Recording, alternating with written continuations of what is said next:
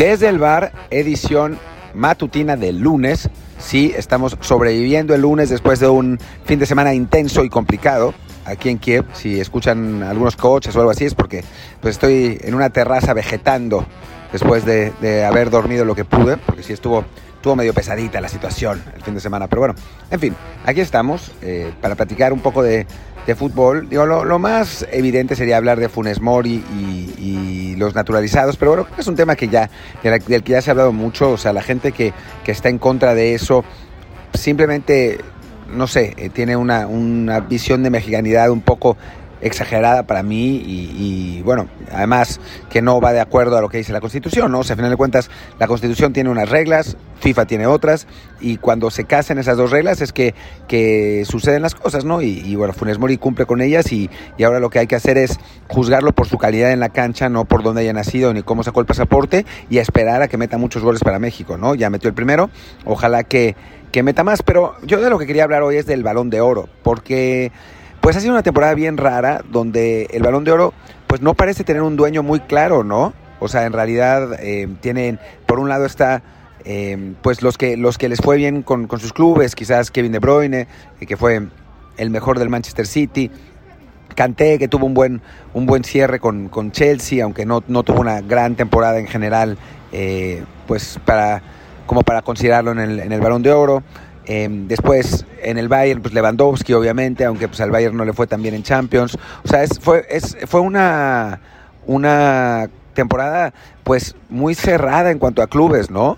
Eh, no, no, no queda muy claro que, que, haya un candidato. Levan quizás es, es, el mayor en cuanto a su participación individual, pero bueno, pues el Bayern ya sabemos que, que normalmente se juzga también cómo terminaron de ir a los equipos y el Bayern pues no fue lo más lo, dominante que, que, ha sido otras veces, ¿no? Entonces, pues por ahí eso, eso lo, hace, lo hace complicado, ¿no?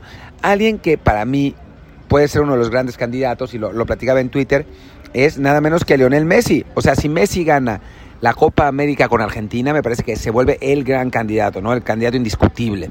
¿Por qué? Porque, bueno, tuvo una muy buena temporada con el Barcelona, no para sus estándares, que es, que fuera de este mundo, pero al final de cuentas fue Pichichi de, de la Liga Española, fue el jugador que dio más asistencias también, eh, ganó la Copa del Rey, que bueno, pues que no es que sea algo maravilloso, pero bueno, es un, es un título a final de cuentas, y ganando la Copa América, un título de selección que es lo que realmente se ha negado, probablemente también sea campeón de goleo de la Copa América, si es que termina por, por coronarse, entonces creo que que Messi se convertiría en, uno de los grandes candidatos, ¿no? Y, que, y si lo gana, creo que hasta sería con justicia. A mucha gente no le gusta porque es fan del Madrid o de Cristiano, pero creo que ser el, campeón goleador de, una de las ligas más exigentes del mundo como la española y después eh, ganar la Copa América siendo también el campeón goleador, me parece que son méritos más que suficientes para convertirse en balón de oro. Si Brasil gana la, Copa América, sería más polémico, ¿no? Porque seguramente lo haría de la mano de Neymar y Neymar no tuvo tan buena temporada, pero los votantes del Balón de Oro y del The Best normalmente no se fijan tanto en la temporada completa, sino en el, en, en el brand recognition de los nombres y en el caso de Neymar, pues todo el mundo conoce a Neymar y eso, eso lo sabemos, ¿no? Entonces creo que que tendría una posibilidad de ganarlo. No sería tan claro como Messi, pero tendría una posibilidad de ganarlo. Mucha gente se quejaría y diría que, que es injusto que Neymar, que tuvo una temporada tan floja, haya ganado y que Paris Saint-Germain no pudo ni ser campeón de liga. Pero bueno, ya sabemos cómo, cómo son estos premios, que no son necesariamente una indicación estadística de quién eh, fue el mejor, sino pues un poco un concurso de popularidad sumado a una, a una buena temporada, ¿no? Y después pues, están los, los, posibles ganadores de la Euro, pero si uno analiza las cuatro selecciones, pues está complicado, ¿no? Entre los semifinalistas, ¿no? De, de Italia pues, no hay nadie realmente que... O sea, han tenido una gran Euro, pero, pero no, a ver, Insigne, que ha sido quizás el mejor italiano, no es, no, o sea, su temporada en el Napoli estuvo bien, pero pues el Napoli no llegó ni siquiera a Champions. Spinazzola surgió en la Euro realmente, no es que, no es que fuera un jugador que, que fuera muy seguido, ¿no? Además se la ha pasado lesionado esta temporada y ahora ahora otra vez. Eh, pues Chiesa, pero no, no, para nada, para nada ese mismo nivel. Eh, no, no, no podemos encontrar realmente un jugador en Italia, ¿no? En Dinamarca, pues ni hablar, o sea, no, nada que ver. Ha sido un equipo que, que ha triunfado por su capacidad de, de, asociación como equipo este año, pero no, no es que tenga un jugador indiscutible.